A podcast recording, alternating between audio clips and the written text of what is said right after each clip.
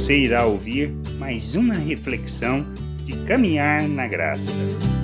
Não é de outra maneira, não é de outra forma, não depende de nós.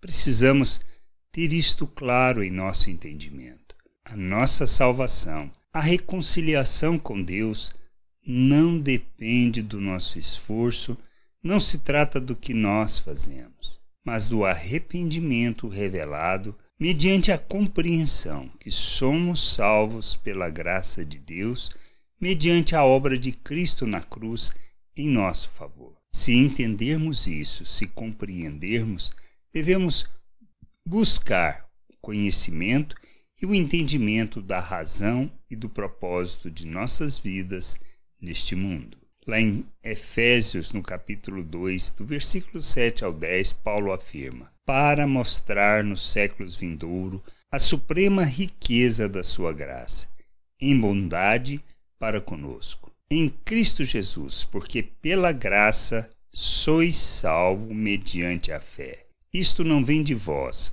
é dom de Deus, não de obras, para que ninguém se glorie pois somos feitura dele, criados em Cristo Jesus, para as boas obras, as quais Deus de antemão preparou para que andássemos nela.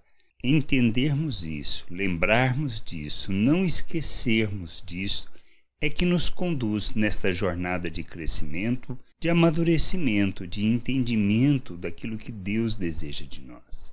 A nossa salvação não está vinculada ao nosso esforço e nem às obras que realizamos, mas sim à compreensão e o aceitar por fé, ou seja, crermos nas promessas de Deus de que Ele nos salva pela Sua graça. Por aquilo que Cristo fez, Ele se fez oferta em nosso favor, morreu e ressuscitou, para nos comprar, nos resgatar das trevas e nos transportar para o reino de Deus. Tendo esse entendimento, nos submetendo a Cristo, reconhecendo Ele como Senhor e Salvador de nossas vidas, nós devemos entender que nós somos feitos um novo ser, uma nova criatura. Nós recebemos da mente de Cristo. Nós fomos feitos, criados à imagem de Cristo e que devemos fazer uma jornada de crescimento, de amadurecimento, de santificação, de maneira que nós deixando de fazer as obras das trevas, ou seja, deixando de andar segundo a natureza humana, conforme o fruto da carne, e passemos a andar segundo o fruto do Espírito. Por isso precisamos nos revestir de Cristo, sermos plenos, cheios de Cristo. Então, despindo da natureza humana, revestindo de Cristo, nós fazemos a jornada de santificação, deixando as obras das trevas para que Deus seja feito, seja visto em nós. Tendo esse entendimento que a santificação não é para nós nos aproximarmos de Deus, mas para revelarmos quem somos e a nossa origem, e principalmente para revelar Deus ao mundo, fazendo obras, pois ele nos criou para as boas obras. E quando falamos de boas obras, nós não estamos falando só de assistencialismo, de ajudar as pessoas, mas de revelarmos misericórdia, revelarmos graça, de perdoarmos, de amarmos, de sermos longânimos, de manifestarmos benignidade através da bondade expressa nas nossas relações. Tudo que nós fazemos em termos de relacionamento com as pessoas deve expressar o fruto do Espírito. Deve manifestar as virtudes de Deus, pois expressar graça, misericórdia, nós só fazemos isso porque nós estamos em Deus e compreendemos quem somos.